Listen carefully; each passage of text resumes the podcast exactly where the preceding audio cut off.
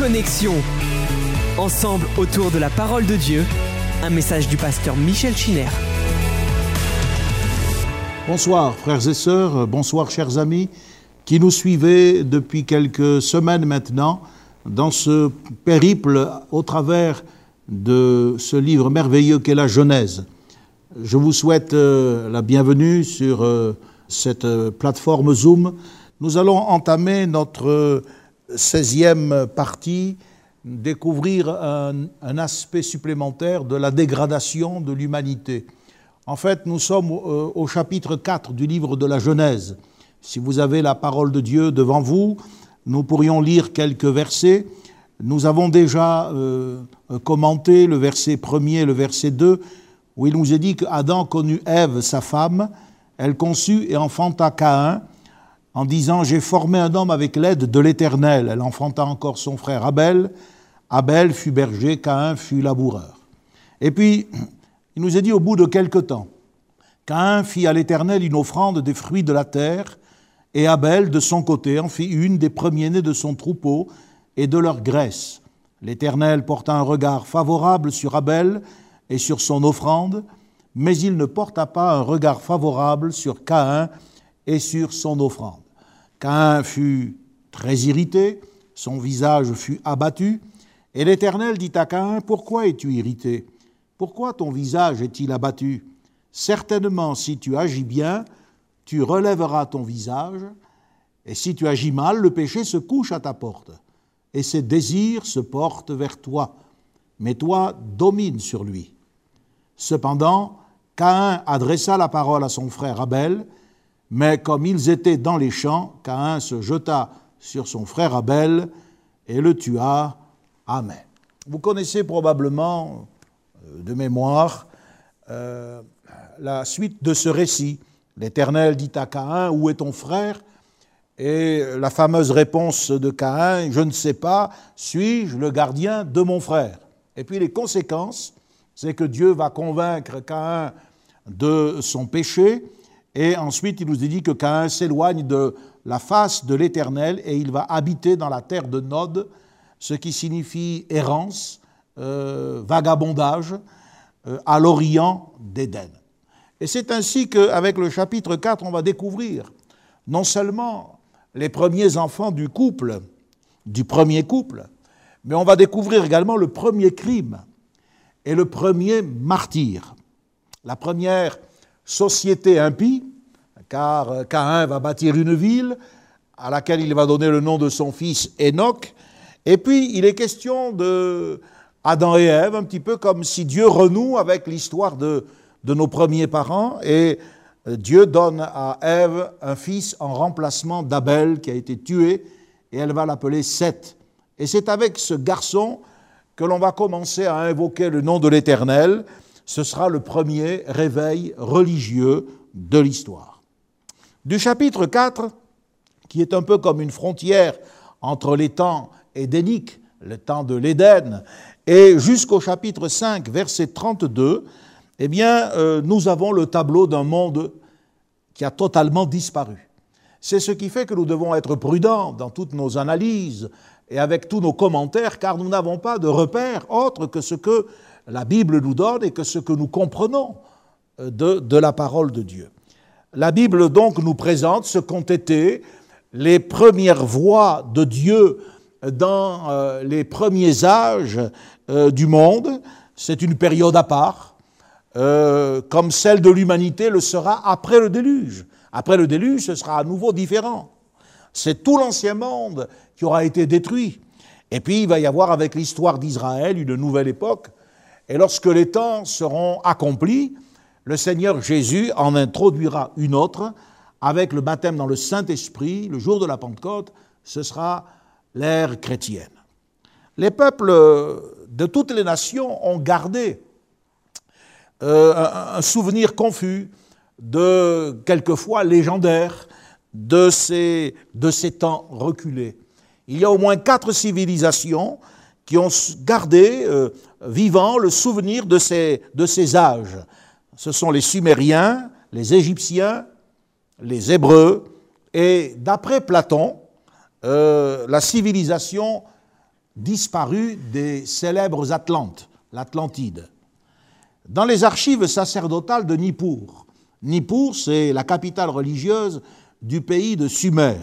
Les archéologues ont mis au jour des tablettes qui ont été datées du XVIIe siècle avant Jésus-Christ. Et de la même manière que dans la Bible, nous avons une liste de dix patriarches, eh bien, ils ont, euh, sur ces listes apparaissent une, sur ces tablettes apparaissent une liste de dix rois. Le dernier de ces dix rois s'appelle Ziuzudra, ce qui signifie jour à la vie prolongée. Alors, on voit des recoupements avec les, patriarches antédiluviens dont la vie s'étendait sur 930 euh, ans, plusieurs centaines d'années, jour à la vie prolongée. Et après ce euh, il y a une mention significative, c'est le dixième des rois, après que le déluge eut tout nivelé. Donc, euh, chez ces peuples, qui à côté de, de ces éléments qui sont tirés de la vérité, car nous savons que s'il peut y avoir des fables, des légendes qui entourent leurs données, euh, la parole de Dieu n'est ni une fable ni une légende. La parole de Dieu, nous le savons, est le reflet de la vérité. Dieu a veillé euh, à ce que ce que nous lisons dans l'Écriture sainte soit un rapport véridique. Par exemple, chez les Sumériens, euh, alors que nos patriarches antédiluviens ont 930 ans, 969 ans pour le plus âgé, eh bien eux, les âges de ces fameux rois sont de 36 000 ans, 43 200 ans. Au début, on a cru que c'était euh, euh, une, folie, mais, on a fini par comprendre. Euh, c'est en ce sens que la science peut quelquefois venir en aide. On a fini par comprendre que le système mathématique des Sumériens est un système sexagésimal, c'est-à-dire qu'il est, à base de 60, de 600, de 3600. Et les années quand elles sont mentionnées, ce sont des années royales, des années cosmiques. Vous avez des découvertes aussi, je dis cela pour ceux que ça peut intéresser. En Égypte, on a découvert la pierre de Palerme. Platon, dans euh, le Critias, un ouvrage philosophique, a évoqué l'Atlantide et les dix rois atlantes euh, qui euh, ont disparu avec le déluge. Donc, vous voyez, tous ces recoupements quelle que soit leur, comment dirais-je, leur teneur en, véracité, viennent confirmer ce que la parole de Dieu dit lorsqu'elle nous parle d'une génération d'hommes qui, ont, qui a vécu avant le déluge avec une longévité exceptionnelle. Nous allons nous concentrer sur Seth dans un premier temps. Seth, c'est le troisième fils. Il est donné en remplacement d'Abel. Caïn a quitté la maison, on sait comment ça s'est passé. Dieu va mettre sur lui un signe et Caïn va errer et il va fonder une ville dont on parlera tout à l'heure. Et c'est à Seth que Adam va confier le message d'espérance qui est contenu dans la promesse. On ne parle plus de Caïn. C'est avec Seth qu'une génération complètement différente, élevée dans le respect de Dieu et dans la foi, c'est avec lui que l'on va commencer à invoquer le nom de l'Éternel. Cette expression suppose qu'il y a une, démarche euh, spirituelle, un enseignement également. Le culte va recevoir euh, une forme stable, il va être établi, reconnu. À ce moment-là, on sait dans l'histoire de l'humanité qu'il y a des hommes que Dieu a réprouvés, et puis il y a une lignée d'êtres humains qui invoquent Dieu. C'est le premier réveil religieux, la première manifestation de la piété. Alors on peut se dire, mais comment euh, les choses euh, nous sont-elles parvenues? Vous parlez de vérité, de fiabilité de la Bible, alors que d'autres documents sont, sujets à, caution, ne serait-ce que, que, par les, comment dirais-je, tous les faits qu'ils évoquent. Eh bien d'abord, il faut se rappeler que la tradition des origines a été fiable à cause du grand âge des patriarches. C'est parce que, voyez-vous, Dieu a assuré la longévité de ces hommes et de ces femmes qu'on euh, a pu avoir quelque chose de certain. Si on fait par exemple attention aux âges qui sont mentionnés dans le chapitre 5, eh bien vous verrez que neuf patriarches, C'est énorme, sur dix. Neuf patriarches ont été en vie en même temps, ce qui rendait possible non seulement la transmission des traditions culturelles, mais également leur vérification, leur authentification. Les le père de Noé, je dis le père de Noé, je précise parce que dans la, descendance de Caïn, il y a aussi un Lémec. Et vous verrez que bien que les noms se ressemblent, se recoupent, en fait, les caractères sont fondamentalement différents. Il y a ceux qui, qui vivent d'une manière matérialiste et sans Dieu, et puis il y a ceux qui cherchent Dieu et qui invoquent le nom du Seigneur. Les mecs, le père de Noé, euh, eh bien, est né alors que Adam vivait encore.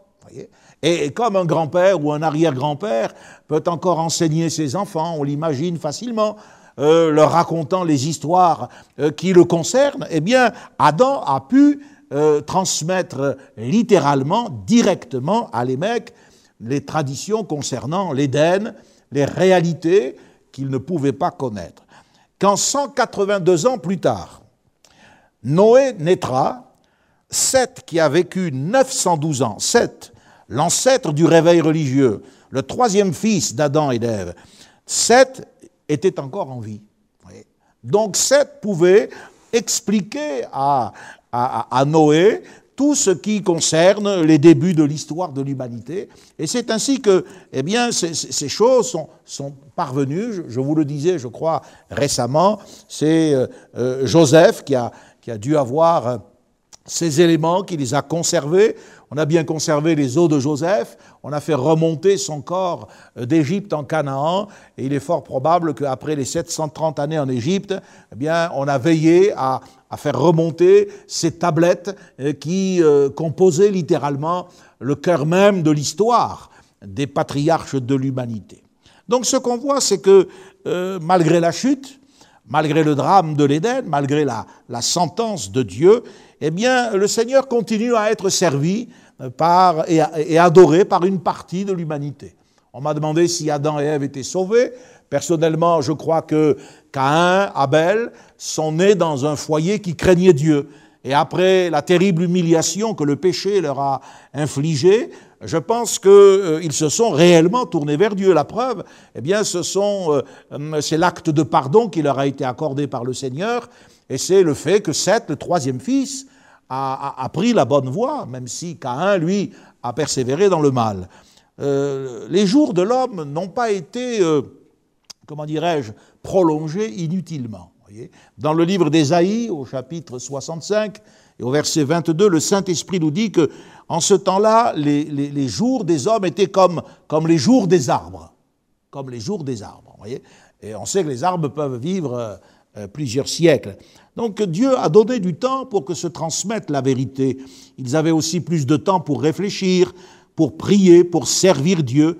Et on voit que euh, malgré ce, faux départ, et on sait très bien que le mal va se répandre et ça va aboutir à ce jugement terrible qu'est le déluge, on va y arriver dans, dans quelques temps, eh bien il y avait une partie de l'humanité qui attendait la venue de celui qui allait briser la tête du serpent. La prophétie était, était réelle, le Saint-Esprit était à l'œuvre, il agissait en ce temps-là, je vous l'ai déjà dit, mais c'est bon de se rappeler ces choses. Les, prophéties ne sont pas limitées aux assemblées. le jour de la Pentecôte, elles ne naissent pas du ministère d'Élie ou d'Élisée, d'Amos ou de Jérémie, mais euh, Enoch, qui était le septième depuis Adam, euh, prophétisait déjà le Jude, versets 14 et 15, dans le Nouveau Testament, eh bien, nous, nous parle de la vision qui, soutenait son espérance. C'était la venue du Seigneur qui va exercer un jugement sur les nations. Vous avez aussi euh, le célèbre Methuselah, Mathusalem. Ce nom a, une portée prophétique.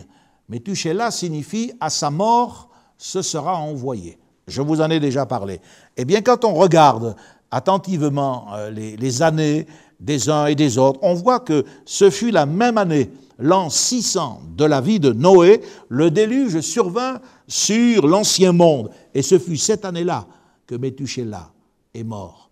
Voyez, le jugement du déluge, c'était l'accomplissement partiel de la prophétie d'Enoch. C'est le retour de Christ qui sera le plein accomplissement. Et c'est pour cela qu'il faut lier toute la parole de Dieu. Matthieu 25, verset 31 jusqu'au verset 46 est en rapport avec cette prophétie d'Enoch. Voyez, quand il paraîtra dans la gloire, dit l'évangéliste Matthieu, avec les anges de sa gloire. Or, Jude nous rapporte la prophétie d'Enoch. C'était justement la vision du Seigneur qui revenait avec les anges de sa gloire. Donc, on voit que dès l'origine du monde, dès le commencement, Dieu dévoile euh, le terme de l'histoire humaine. Dieu n'est jamais surpris. Dieu ne réagit jamais précipitamment à une situation. Devant lui, eh bien, il y a tous les événements de tous les temps. Mais ça ne signifie pas que tout est déterminé, que nous sommes des petits robots, car nous avons été dotés du libre arbitre, c'est ce qui fait aussi notre ressemblance avec Dieu, et nous sommes donc capables eh bien, de choisir. Chaque fois que vous entendez l'Évangile et que vous obéissez à la parole de Dieu, vous choisissez. Et chaque fois que vous refusez d'obéir, vous choisissez également. Alors on voit que cette humanité, je dis tout cela parce que quand on va parler du déluge, on va parler de quelque chose d'effroyable. Il y a des gens qui essaient de temporiser en parlant de l'amour de Dieu et ils, escamotent la moitié de la vérité de la parole de Dieu. Le déluge a fait périr toute vie humaine. Et non seulement la vie humaine, mais toutes les espèces animales. Il n'y a rien qui a subsisté, si ce n'est huit personnes dans l'arche, et puis les couples d'animaux purs, d'animaux impurs, afin de préserver les espèces animales. Le prophète Ésaïe nous dit au chapitre 57, Le juste disparaît et nul n'y prend garde. Les gens de bien sont enlevés et personne ne fait attention que c'est par suite de la malice que le juste est enlevé. Donc on voit que Dieu a voulu avertir l'humanité. Il a, euh, il a parlé par Enoch. Et puis, euh, quand le moment est venu, il a enlevé Enoch. Euh, Enoch disait, le Seigneur vient. Trois générations. Trois générations après Enoch, seulement le déluge détruirait toute vie sur la terre. Mais il faut reconnaître que seulement huit personnes ont accepté l'avertissement d'Enoch. L'enlèvement d'Enoch, tout comme sa prophétie, son comportement qui devait, trancher par rapport au comportement des pécheurs et des païens, tout ça, les a laissés indifférents. Vous savez, l'histoire va se répéter. Hein. L'Écriture dit qu'à la fin des temps, les croyants que nous sommes, si nous persévérons, eh bien nous sommes destinés au retour de Jésus à, être enlevés. Nous serons transformés en un clin d'œil. Les morts en Christ ressusciteront. Et vous croyez que ça, ça va, ça va marquer le monde? Il y a même des films actuellement, je me suis un peu renseigné, qui sont faits sur l'enlèvement de Christ. Il paraît que dans certaines compagnies américaines, eh bien, on ne met pas deux croyants dans le poste, dans les cabines de pilotage, au cas où euh, l'enlèvement aurait lieu, pour qu'il y en ait un qui, euh, euh, enfin, pas deux chrétiens, vous voyez ce que je veux dire Qu'il y en ait un qui puisse au moins prendre les commandes. Les gens sont au courant. Mais vous, pensez que ça va les amener à changer de vie? Regardez. Ils s'enfoncent dans le mal et ils continuent dans le péché. Pourquoi? Parce que il suffit pas d'évoquer l'enlèvement, de prendre quelques précautions pour être agréable à Dieu. La Bible dit que Enoch était agréable à Dieu parce qu'il avait, il marchait avec Dieu. Il avait la foi. Marcher avec Dieu, cela signifie qu'il se conformait aux lois divines. En venant, je réfléchissais à ce fait que Enoch n'avait pas la Bible. Enoch n'avait pas les assemblées comme euh, nous pouvons les tenir avant euh, le confinement et les règles sanitaires. Il n'avait pas des pasteurs pour l'exhorter, mais il vivait quand même dans l'intimité de Dieu. C'était un homme de l'esprit. Il était l'opposé du fils de Caïn, qui était son homonyme, qui portait le même nom que lui. Et c'est pour cela, voyez-vous, qu'il est dans la compagnie de ces hommes avec lesquels Dieu peut travailler. L'Esprit de Dieu était aussi sur Noé. La Bible dit qu'il a été divinement averti. Comment a-t-il été averti? Oh, bien sûr, quand euh, les gens essaient de, faire un film sur Noé, ils ne comprennent pas, mais c'est l'Esprit de Dieu qui est venu lui donner une révélation du plan du salut. L'Esprit Saint était sur les mecs.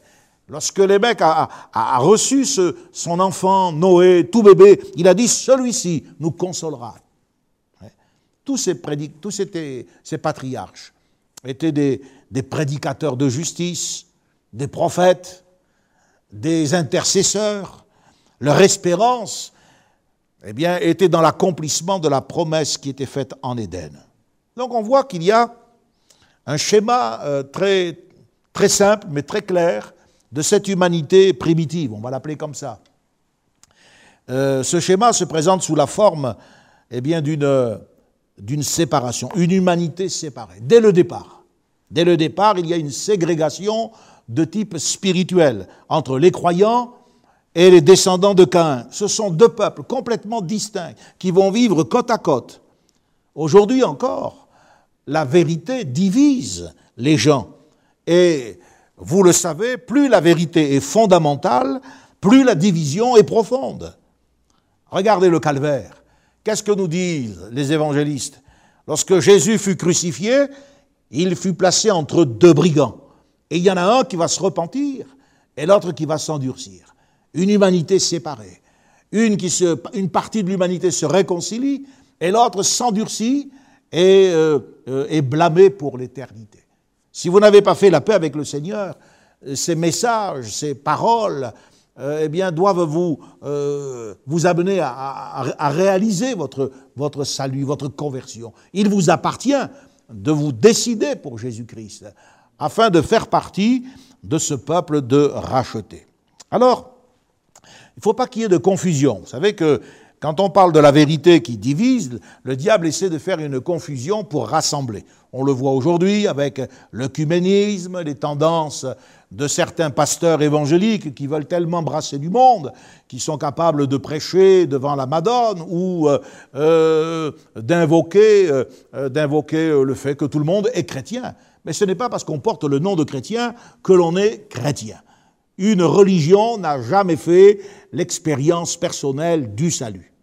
Quand Nicodème est venu voir Jésus, il était le docteur, c'est-à-dire le grand docteur des Juifs, et ça n'a pas empêché Jésus de lui dire, il faut que tu naisses de nouveau. Donc si vous n'êtes pas né de nouveau, si vous ne vous êtes pas converti à Christ, eh bien votre religion ne remplacera jamais la relation que vous devez avoir avec le Seigneur. Une religion ne suffit pas pour être sauvé. Car alors, eh bien, nous n'aurions pas besoin d'évangéliser tous ceux et toutes celles qui se réclament euh, d'une religion nationale, etc. Il y en a de partout. Vous avez besoin d'une conversion.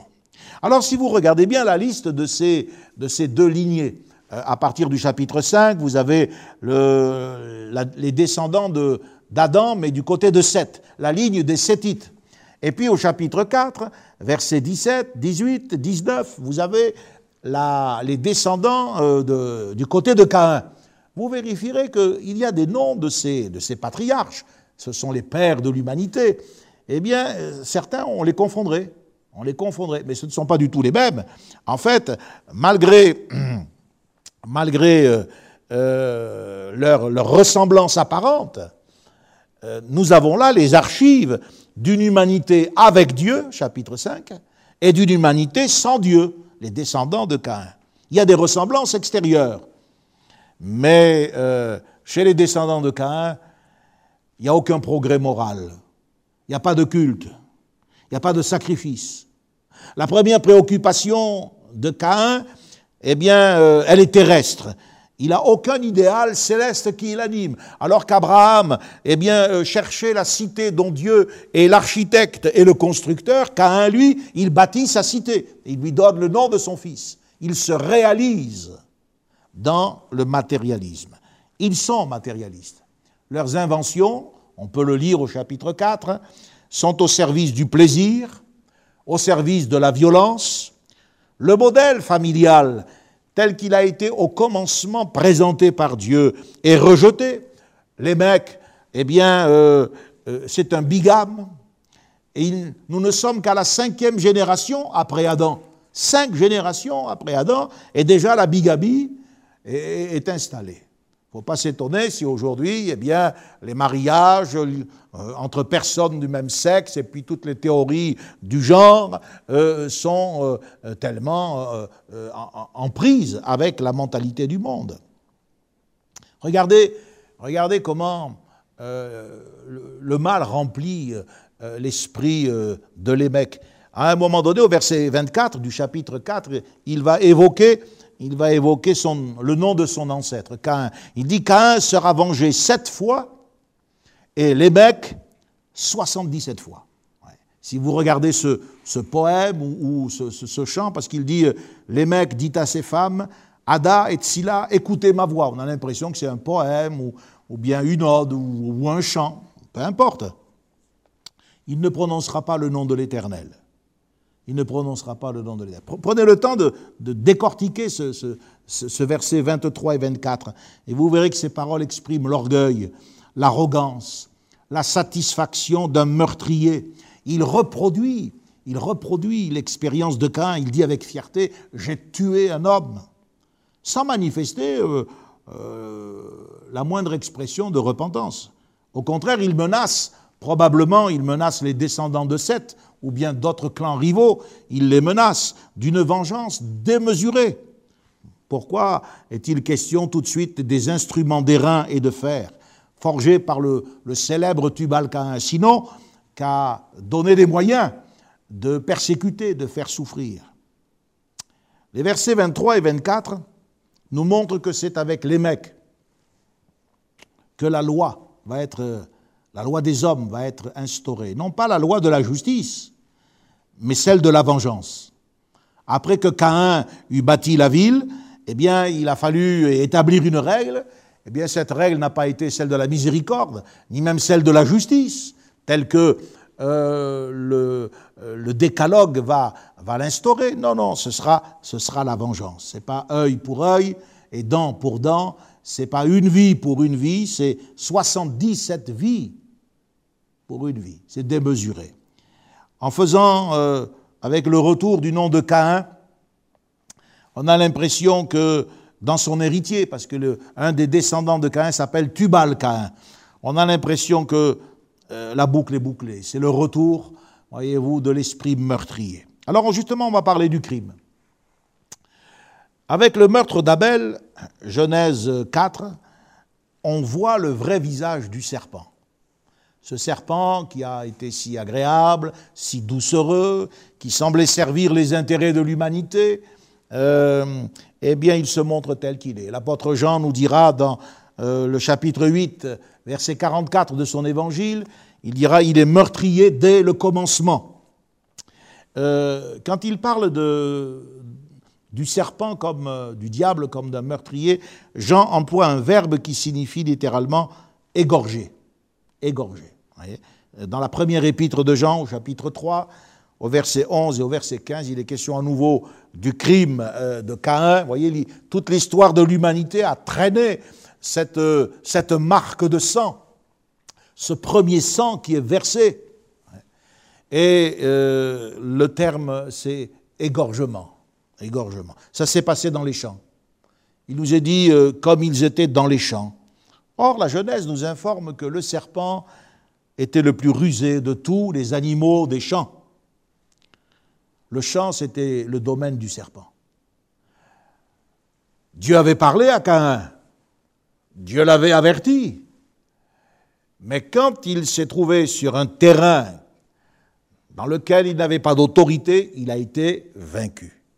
La colère de Caïn, euh, car la Bible nous dit qu'il a été très irrité, sa réaction démontre l'esprit qui l'anime il s'irrite contre la souveraineté de Dieu, parce que finalement, Abel n'a rien demandé. Abel n'a pas dit, Seigneur, euh, fais en sorte que ce soit moi qui soit approuvé et pas mon frère. Non, c'est Dieu qui, dans sa souveraineté, a approuvé l'offrande d'Abel et a rejeté celle de Caïn. Caïn refuse d'admettre ce fait, le fait que Dieu puisse être libre d'agir comme il lui semble bon. Et ça, c'est une grande leçon. Dès le départ, Dieu nous montre qu'il n'est prisonnier de personne. Dieu n'est prisonnier d'aucune idée, d'aucun système religieux, d'aucune philosophie. Il est tel qu'il est.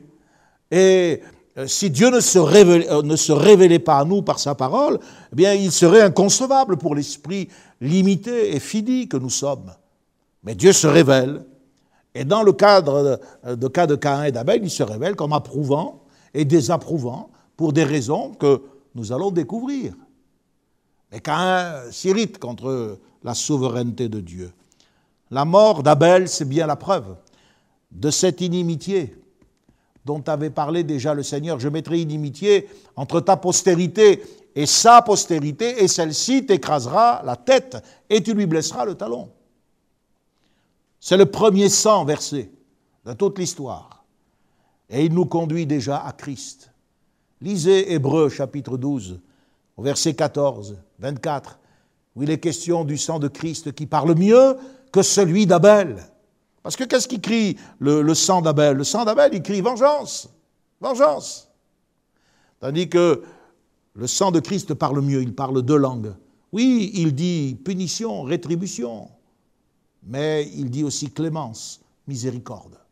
Si vous vous repentez de vos péchés, le sang de Jésus plaide en faveur du pardon de Dieu pour votre âme. Oui, si vous venez à Jésus pour abandonner votre misère, vous pouvez être assuré d'un accueil favorable. Dieu vous reçoit sur la base du sacrifice de Jésus qui est pleinement suffisant. Mais malheur à vous, si vous restez dans vos péchés, la colère de Dieu demeure sur vous. C'est ce que dit l'évangéliste Jean. Elle demeure, elle n'a pas besoin de venir, elle est déjà là. Mais elle va habiter toute votre vie. Et puis dans l'éternité, elle euh, vous éloignera pour toujours loin de la face du Seigneur. C'est le châtiment des tourments éternels de l'enfer que beaucoup de chrétiens se refusent à admettre en disant Dieu est amour. Mais mes amis, quand on aime le péché, c'est un acte d'amour de ne pas vous introduire dans le ciel. Parce que dans le ciel, il n'y a rien qui ressemble au péché. Rien de souillé, rien d'impur. Vous y seriez le plus malheureux de tous les hommes ou de toutes les femmes. Donc Dieu vous donne ce que vous avez toujours cherché, tout ce que vous avez voulu. Un petit peu comme lorsqu'on a évoqué la malédiction au début, je vous avais cité ce texte de mémoire, il aimait la malédiction, eh bien qu'elle demeure avec lui? Si nous aimons le péché, si nous aimons le mal, alors nous pouvons nous attendre à ce que ça nous accompagne jusque dans l'éternité. Après le crime, on va parler du culte. À l'origine, contrairement à ce que nous disent les anthropologues, L'être humain adore un seul Dieu. Caïn, je l'ai dit, est né dans un foyer qui craint Dieu. Adam et, Adam, Adam et Ève se sont repentis, ils ont compris euh, la tragédie qu'ils avaient introduite dans le monde, ils ont instruit leurs enfants, Abel meurt, mais avec Seth, eh bien, ressurgit la lignée euh, de ceux qui croient. Et c'est Adam et Ève qui enseignent ce troisième fils. Caïn va apporter des offrandes des fruits de la terre. Ce sont les produits euh, ordinaires de la récolte. Voilà. Mais pour Abel, le texte est plus précis. Je ne sais pas si vous avez fait attention, il nous dit que Abel va offrir les premiers-nés et leur graisse. Ça signifie qu'Abel va donner le meilleur. Le meilleur. Les premiers-nés et leur graisse. Le Saint-Esprit souligne ici une différence d'attitude entre ces deux adorateurs. Dimanche, on a parlé de l'adoration. Même au sein de la tempête, pour ne pas être prisonniers des circonstances, nous devons adorer. Et nous avons vu ce passage, psaume 29, où dans le palais céleste, tout s'écrit gloire. Mais on voit que extérieurement, les hommes peuvent se livrer à un culte sans pour autant être agréables à Dieu. Tous les deux se livrent à un exercice spirituel, autant Abel que Caïn, mais intérieurement, ils sont différents. Voyez, on ne peut pas dissocier l'offrande de la vie et du cœur de celui qui s'approche de Dieu.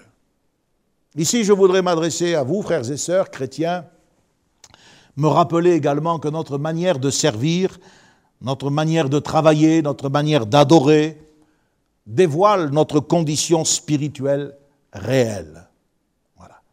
La manière dont nous le faisons, l'élan que nous mettons ou que nous ne mettons pas, l'entrain, la joie, tout cela est révélateur et significatif de la relation que nous avons avec Dieu. Faire n'importe quoi dans le domaine de l'adoration, n'importe comment, avec n'importe qui. Ça ne peut pas forcément faire l'affaire aux yeux de Dieu. Il y a beaucoup de gens qui se préoccupent de faire plaisir à un public, un petit peu comme s'ils sont à la recherche d'un score dans l'audimat. Mais ce que le public aime, la télévision le, lui donne, d'accord. Mais nous ne sommes pas des, des gens de la télévision. Ainsi, dans nos cultes, dans nos réunions, dans notre message, nous devons chercher ce qui plaît à Dieu. Notre service eh est révélateur de ce qu'il y a dans notre cœur. Les offrandes nous représentent. Elles sont à la mesure de notre amour, de notre sérieux, ou bien de notre aveuglement. Pensez par exemple à ceux qui, qui font des offrandes aux esprits, les esprits des ancêtres ou, ou d'autres esprits. L'offrande, c'est l'expression de votre confiance, de votre attente, de votre consécration, de votre action de grâce. Quand vous venez dire merci à Dieu, les offrandes représentent l'abandon d'une partie de ce que nous sommes, voire même l'abandon de tout ce que nous sommes. Notre être, le gouvernement de, de nos vies. Vous imaginez un peu ce que cela signifie dans le cas d'offrande aux idoles, dans le cas d'offrande aux esprits impurs il s'agit ni plus ni moins d'un un assujettissement total de notre personnalité à la perversité des esprits mauvais. C'est pour cela que l'idolâtrie est si sévèrement condamnée dans la Bible, parce que nous savons qu'il n'existe pas d'idole. Mais nous savons que derrière les idoles, il y a des puissances de ténèbres, des esprits de mensonges, auxquels nous nous asservissons nous nous assujettissons et qui finissent par nous dominer. Voilà pourquoi il est dit que Caïn était du malin. Eh oui, Caïn était du malin, tout autant que Judas, dans lequel Satan entra. Caïn est insensible au péché. Il prétend adorer Dieu et pourtant il va nourrir de la haine dans son cœur. Caïn représente ceux qui ne sont pas passés de la mort à la vie. C'est l'apôtre Jean qui nous le dit. Si quelqu'un a de la haine contre son frère, eh bien c'est un meurtrier, et il n'est point passé de la mort à la vie. Donc tous ces religieux qui se signent, euh, qui méditent, qui mangent quelques fleurs ou qui apportent quelques, quelques offrandes de fleurs aux idoles, mais qui se détruisent les uns les autres, montrent bien qu'ils ne sont pas passés de la mort à la vie. Leurs œuvres sont mauvaises. Ils ne conçoivent pas les choses de Dieu à la manière de Dieu. Vous savez ce que Jude nous dit? Il dit malheur à eux car ils ont suivi la voie de Cain. Satan, pour comprendre tout cela, Satan, c'est le singe de Dieu. C'est-à-dire que il va appliquer des principes spirituels qu'il a connus autrefois, quand il était si proche de lui. Mais il va pervertir ces principes pour atteindre son but. Vous voyez, les cultes, par exemple, ont forgé des rites, des cérémonies, des coutumes, et tout ce qui est à l'origine des religions païennes polythéistes. Dans chaque culte, quel qu'il soit, étudiez la chose, vous verrez, il y a nécessairement une offrande, il y a nécessairement un sacrifice. Dans le livre des rois, par exemple, il est question de Jéroboam. Lorsqu'Israël perd pied par rapport à la, à la loi de Dieu, il nous a dit Jéroboam établit une maison dans les hauts lieux, des sacrificateurs pris parmi tout le peuple et qui n'appartenaient pas au fils de Lévi. Vous voyez, il y a une réplique. Dieu avait institué les sacrifices et la classe des sacrificateurs à partir de l'ordre d'Aaron, c'est-à-dire les fils de Lévi. Et maintenant, Jéroboam, sous euh, comment dirais-je, l'impulsion des démons, va instaurer une caste de sacrificateurs pris parmi tout le peuple. Dans le livre des Chroniques, chapitre 10 et au verset 10, il est question du temple de Dagon.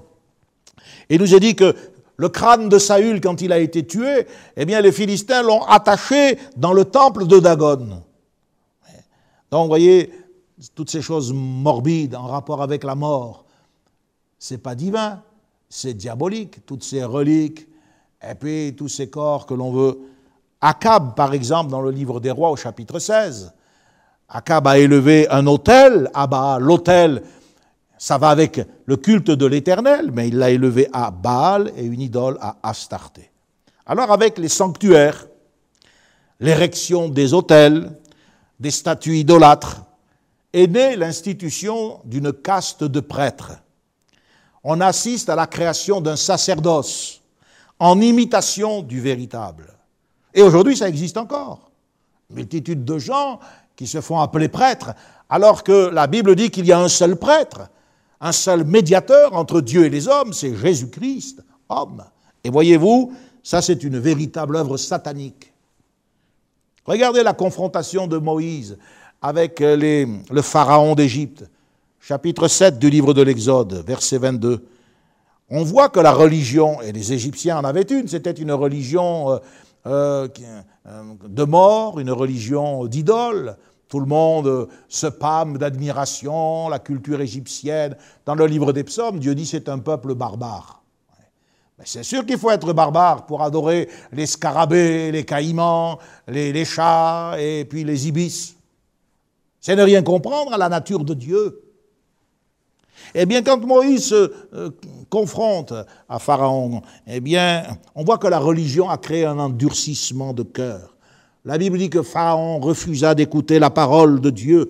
Et Pharaon, qu'est-ce qu'il a fait? Il a recours à l'occultisme. Il fait venir des mages, les, célèbres magiciens, Jeannès, Jean Bresse, nous dit euh, euh, le Nouveau Testament.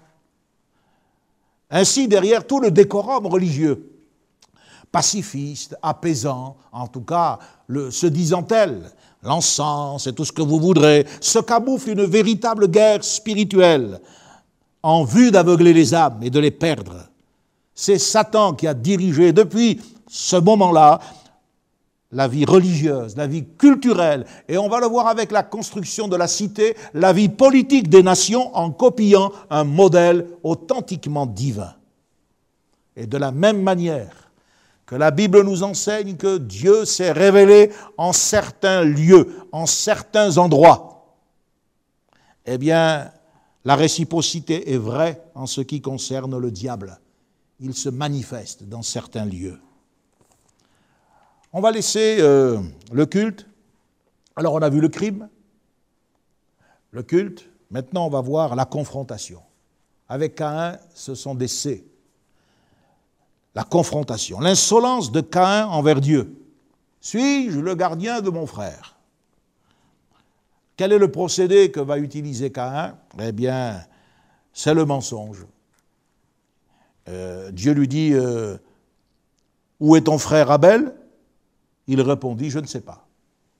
Il savait très bien où il était, puisqu'il l'avait enterré, après l'avoir tué. Donc, voyez, Caïn il est vraiment du malin parce que comme son père spirituel, il porte la marque du menteur, c'est-à-dire le mensonge. Et quand on entend quelqu'un qui répond à Dieu comme ça, mais suis-je le gardien de mon frère On a l'impression d'être en face d'un homme euh, qui, qui, est capable de résister à toutes les pressions psychologiques. Mais en fait, cette arrogance va laisser place à un profond accablement lorsque Dieu va le mettre en face de son péché, il dit, la voix du sang de ton frère crie, elle est montée jusqu'à moi. Euh, il faut comprendre que quand Dieu lui dit pourquoi, par exemple au verset, au verset 6, il dit, mais pourquoi tu fais cela à plusieurs reprises? C'est pas, euh, comment dirais-je, c'est pas de, ce ne sont pas de véritables interrogations. Dieu, il sait tout. Pas besoin d'interroger comme un policier qui, qui cherche à connaître la vérité. Dieu, il sait. Mais en disant pourquoi, il fait des reproches. Il essaie d'alerter la conscience. Cain, on va le voir, il est à la fois fier et orgueilleux pour dire à Dieu, mais suis-je le gardien de mon frère? Il est capable d'être arrogant au point de mentir en face, comme Jérôme Cahuzac, en vous regardant dans les yeux. Il dit, mais je ne sais pas. Mais il est lâche et il est vite désespéré quand il est confronté à son crime. Un peu comme ces accusés qui s'effondrent quand ils entendent le verdict des jurés. Voilà.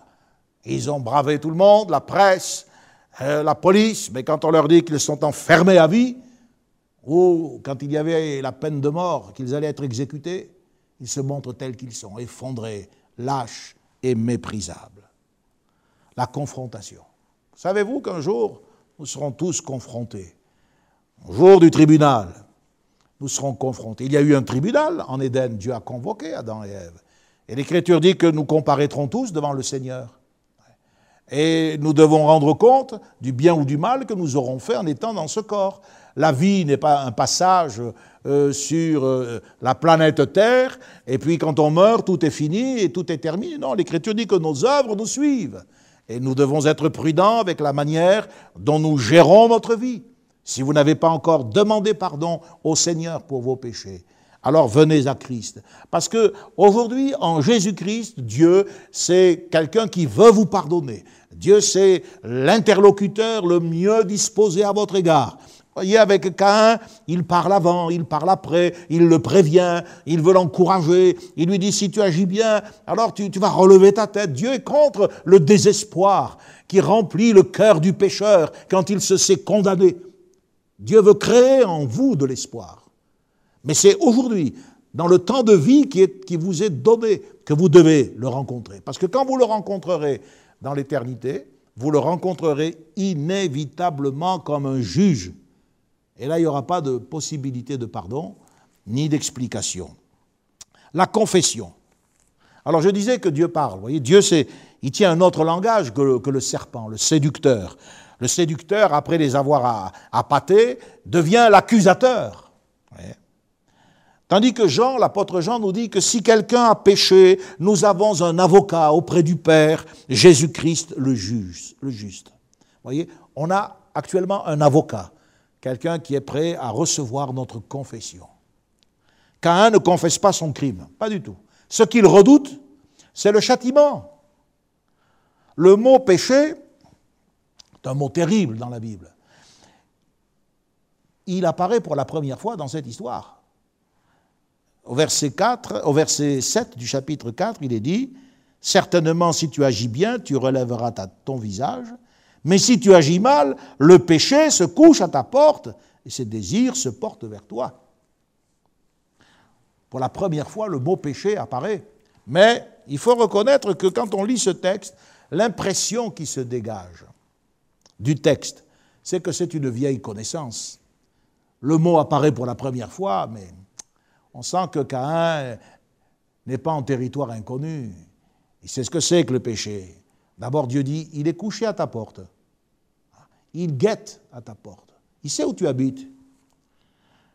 En hébreu, les mots qui désignent le péché peuvent aussi désigner le châtiment du péché.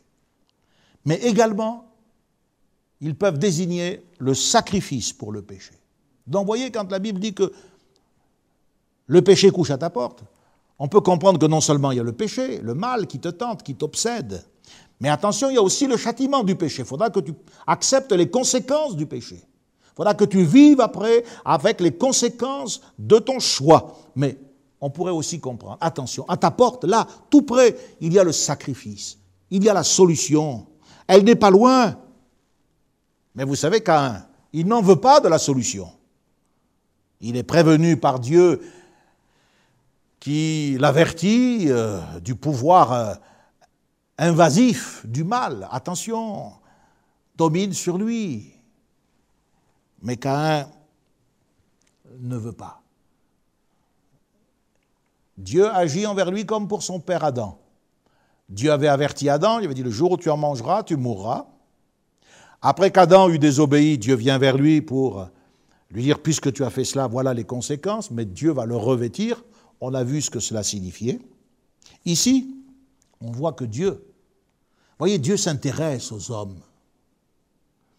Dieu parle avant le délit et après le délit. Il voit bien la lutte qu'il y a dans le cœur de Caïn. Mais pourquoi es-tu si irrité? Pourquoi Si tu agis bien, si tu prends la bonne direction, tu vas relever ta tête. Tu vas, tu vas comprendre. Si tu agis mal, attention. Euh, le péché, il est là. Le châtiment aussi va suivre. Mais tu vois, le sacrifice est également à ta portée. C'est un témoignage de la miséricorde de Dieu. Dieu prévient l'invasion du mal et aussi l'invasion du désespoir. Il dit à Caïn, je suis là, je veux t'aider. En fait, euh, Dieu est prévenant envers les pécheurs. Je ne sais pas euh, qui est-ce qui suit ce message, mais je suis convaincu que quelqu'un peut ressentir en ce moment même que Dieu est prévenant envers lui, si tu agis bien, si tu fais ce qu'il faut, si tu romps cette relation coupable, si tu arrêtes euh, cette impureté, si tu cesses euh, de prendre cette voie, mais il y aura le relèvement pour ta vie. Tu relèveras ton visage. Mais sinon, il faut que tu saches que ce sera l'effondrement.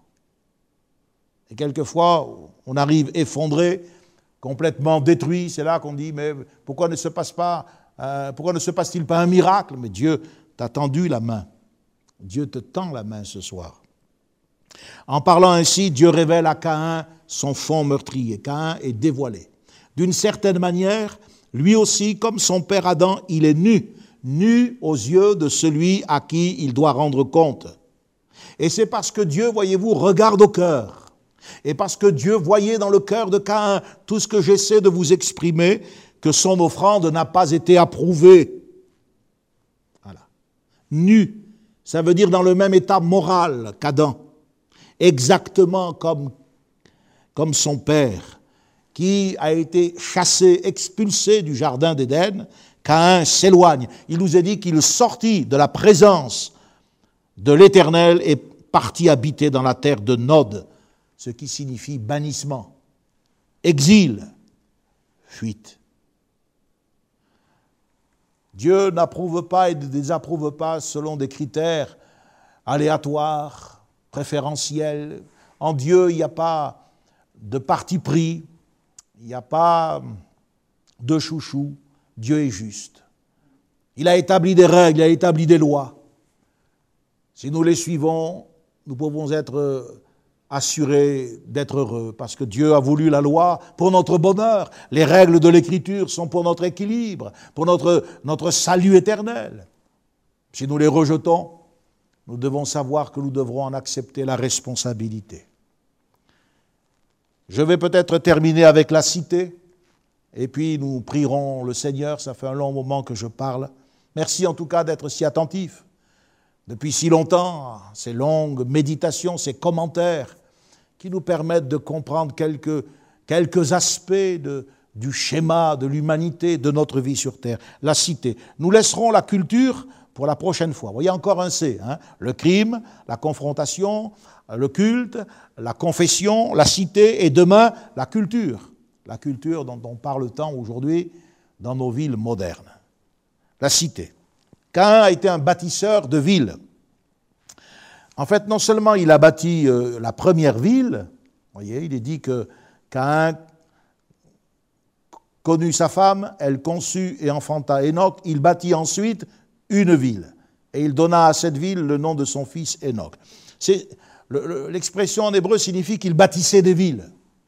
Il s'agit de la première urbanisation. On est c'est le passage de la préhistoire à l'histoire au sens propre du terme. C'est la révolution urbaine quoi, qui se met en place, avec des métiers spécialisés, un mode de production. Il nous a dit qu'il y avait ceux qui travaillaient sous les tentes, près des troupeaux. Il y avait ceux qui faisaient des instruments de musique, qui développaient l'art et la culture. Et puis il y avait ceux qui travaillaient le fer et les reins, etc., etc. Son fils Enoch, on l'a dit, portera le même nom que la ville qu'il va édifier. Enoch, c'est à la fois un terme religieux et politique qui est en rapport avec la fondation d'un édifice. Ce mot Enoch, ce nom propre Enoch, vient de l'hébreu Hanouka. Vous avez peut-être entendu parler de la fête de Hanouka, qui en hébreu signifie dédicace, la dédicace. Voilà. On peut dire que Caïn est allé dans le pays de l'errance, Nod ça signifie errer, le pays de l'errance, et il a bâti la ville de dédicace. C'est un petit peu comme si euh, Caïn envoyait un message dédicacé, c'est le cas de le dire, à Dieu. Cette ville qu'il bâtit exprime le refus d'accepter la sentence que Dieu lui a appliquée au tribunal qui a sanctionné son péché, Dieu a dit, eh bien, tu seras euh, errant et tremblant sur la terre. En hébreu, c'est na et nad. Il y a un jeu de mots, errer et trembler. Mais Cain lui défie, cette, cette, lui dit, je vais relever le défi. Ça ne s'appliquera pas à moi. Je ne serai pas errant et tremblant. La preuve, c'est que je vais me fixer quelque part, je vais construire une ville et je vais devenir fort. Avec le mot dédicace, on pense tout de suite, nous les lecteurs de la Bible, à la dédicace du tabernacle, à la dédicace du temple. Mais le temple de Caïn, c'est quoi? C'est sa ville. Le temple de Caïn, c'est le lieu où sa volonté de puissance va euh, s'affirmer avec des crimes de sang, avec la polygamie, l'industrialisation, la technologie, les arts, la culture, les loisirs, bref, c'est ce que nous voyons aujourd'hui poussé à l'extrême dans notre société avancée sur le plan technologique. Alors, est-ce que vous aussi, vous allez envoyer un message dédicacé à Dieu? Ou vous allez lui dire avec l'arrogance euh, qui caractérisait Caïn? Je ne fais aucun cas de ce que tu dis. Je ne crois pas en droit. Il n'y a ni ciel ni enfer. Vous le verrez quand vous y serez, mes amis. Vous le verrez. Lorsque Staline est mort, il a eu un sursaut de vie et il a ouvert les yeux, injecté de sang, il avait une grimace qui défigurait son visage, il a levé le poing contre Dieu. Et il est retombé pour l'éternité en enfer. Si c'est ce que vous voulez pour votre âme, alors vous n'avez pas compris le grand amour que Dieu vous porte, l'intérêt que Dieu vous porte, la patience de Dieu qui se prolonge aussi à votre égard comme elle s'est prolongée à l'époque de Noé. N'envoyez pas à Dieu un message dédicacé, je fais ce que je veux, je suis libre, je suis qui je suis. Non, vous avez besoin de votre sauveur. Les poissons, si vous les retirez de l'océan, l'océan reste l'océan et les poissons meurent. Les arbres, si vous les retirez de la terre, la terre reste la terre, mais l'arbre meurt. Mais vous, vous avez été fait pour Dieu. Si vous vous retirez de son autorité, Dieu y reste Dieu, mais vous, vous mourrez. Et la Bible dit, ce n'est pas la mort de celui qui meurt que je veux. Dieu ne veut pas que le méchant meure, mais il veut qu'il se repente et qu'il vive. Et tous ces messages n'ont pas d'autre but que de vous amener à comprendre que Dieu vous aime, que Dieu veut vous sauver, que Dieu veut vous donner la vie éternelle. Acceptez-la humblement et reconnaissez que Jésus-Christ est digne d'être adoré et d'être votre sauveur. Que Dieu vous bénisse. On va terminer par la prière si vous le voulez bien. Merci pour ta parole. Merci pour ces chapitres du début de l'histoire des hommes qui nous montrent que dès le départ, tu as entrepris, Seigneur, la longue réhabilitation de l'humanité. Tu lui as parlé par des symboles, par des prophètes. Dans les temps de la fin, tu lui as parlé comme d'un ultimatum par Jésus-Christ. Aujourd'hui, tu nous parles par les apôtres, tu nous parles par les prédicateurs. Et l'homme s'endurcit dans le mal. Seigneur, je prie pour que tous ceux qui ont écouté ce message puissent non seulement apprendre quelque chose de ta parole au travers de ces commentaires, mais qu'ils puissent apprendre à se connaître eux-mêmes et qu'ils puissent réaliser qu'ils ont besoin de venir à toi, qu'ils ont besoin de ton pardon, de ton salut. Fais leur miséricorde. Seigneur, exerce ta grande compassion sur leur vie. Que cette année 2021 soit une année de grâce, de salut pour des jeunes, pour des adolescents, pour des enfants, pour des vieillards à l'article de la mort. Ah Seigneur, nous te supplions au nom de ton Fils. Nous te disons merci. Amen. Connexion. Ensemble autour de la parole de Dieu. Un message du pasteur Michel Chiner.